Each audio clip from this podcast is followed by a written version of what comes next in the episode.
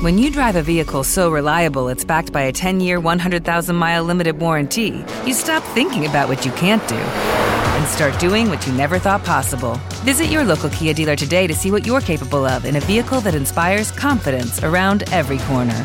Kia, movement that inspires. Call 800 333 4KIA for details. Always drive safely. Limited inventory available. Warranties include 10 year 100,000 mile powertrain and 5 year 60,000 mile basic. Warranties are limited. See retailer for details.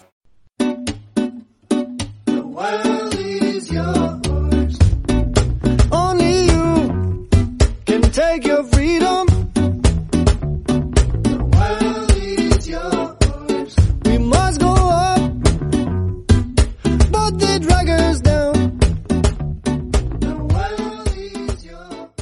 Bienvenidos viajeros, empezamos un nuevo episodio del podcast para empezar a viajar de Viajando sin planes. Y hoy voy a tratar un tema que, bueno, me pasó por la cabeza, no sé por qué, pero creo que es interesante, creo que es bastante común, quizá me pasó por, por escucharlo varias veces, por las excusas, ¿no? También a veces que nos ponemos. Y voy a intentar un poquito desmitificar o comentar a través de mi experiencia, a través de personas que he conocido y a través de, de experiencias de, otras personas que, que me han, que han compartido conmigo, eh, pues, pues el tema de la edad, ¿no? El, el tema de cuál es el momento apropiado, cuál es la edad apropiada para viajar o si el momento en el que estamos es un buen momento para viajar o no. Vamos, voy, voy a utilizar una escala que me he inventado yo mismo, ¿vale? Eh, que será la de, bueno, vamos a hablar primero de, gente que es muy joven, ¿no? Y en eso voy a considerar gente de 18 a 25 años, gente un poquito más eh, joven, ¿no? Eh, bueno, un poquito menos joven, ¿no? Eh, 18 a 30 años, perdón.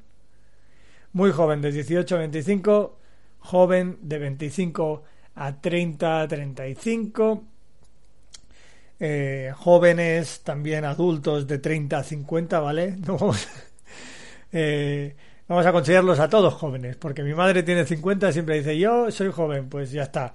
Eh, de 30 a 50 de 50 a 65, que en España, creo, eh, no lo sé tampoco, pero creo que es la edad de jubilación. Eh, los vamos a, vamos a llamar a ese grupo prejubilados, ¿vale? Y más de 65 jubilados, ¿no? Eh, vamos a ir un poquito paso por paso, ¿no? Edad por edad y viendo que, bueno, al final lo que quiero es compartir mi opinión sobre esas edades y sobre la gente que he visto que viaja con cada una de estas edades, ¿no? En el primer caso, en el caso de 18 a 25 años, muy jóvenes, ¿no? Gente que pues quizá aún no ha acabado la universidad, gente que se está tomando un año sabático, esto sucede muchísimo, hay un montón de gente joven, de estudiantes, que sobre todo en los países del norte de Europa, se toman un año sabático entre la escuela y la, y la universidad para viajar por el mundo.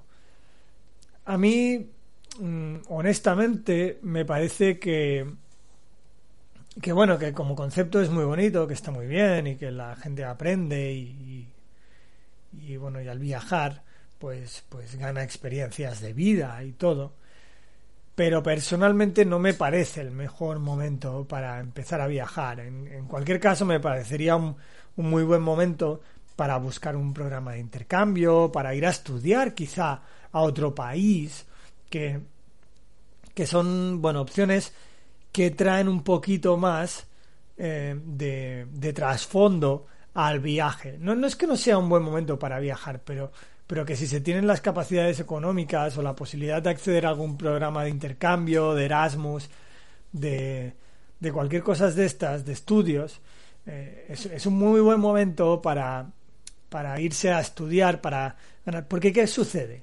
Esta gente que se toma un año sabático y se va a viajar por el mundo, eh, a los 18 años, lo que acaba pasando es que se va a irse de farra por el mundo a los 18 años. Que no es nada malo porque todos hemos tenido 18 años y todos hemos querido irnos de farra cada día, eh, como si no hubiera mañana. Lo que pasa que si el viaje en sí, hostia, no te va a aportar más que farra, farra, farra, pues bueno, vas a estar tirando el dinero. Hombre, evidentemente algo vas a aprender, ¿no? Y, vas a aprender a sociabilizarte y vas a, ganar habilidades eh, para tu vida y tal. Pero yo creo que es una edad en la que si se puede utilizar para ganar algo, ¿no? En plan estudios, eh, pues yo qué sé, irte a estudiar inglés a otro país, aunque sea un año sabático de estudiar inglés en otro país, o un Erasmus, o un no sé qué, o un intercambio, vale mucho más la pena que el año sabático este europeo, a veces casi británico, en que se van eh, de party hostel en party hostel y, se acabó. Bueno, a mí honestamente... Em, creo que, es absurdo. A ver, eh, también como persona de 18 25 años, quizá no tengas esa capacidad de, evaluarlo de esta manera, pero si te lo estás planteando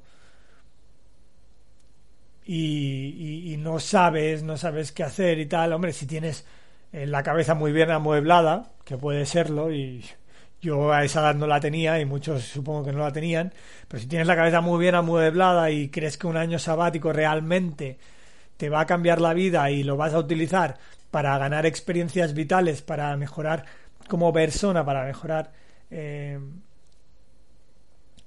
para, para, aprender de la vida y para, para ganar, pues eso, eh, habilidades tanto para tu futuro campo profesional como para cualquier otra cosa, pues oye, si lo ves así de claro, pues, pues sí, si tenías la cabeza tan poco amueblada como la tenía yo y como la tienen el 90% de las personas que he conocido cuando de 18 años, 19, 20, cuando he estado viajando, pues, pues hombre, la verdad que para mí me parece que, que sería mucho más útil si ese tiempo se usa, ¿no? ¿Te está gustando este episodio? Hazte fan desde el botón Apoyar del podcast de Nivos. Elige tu aportación y podrás escuchar este y el resto de sus episodios extra. Además, ayudarás a su productor a seguir creando contenido con la misma pasión y dedicación.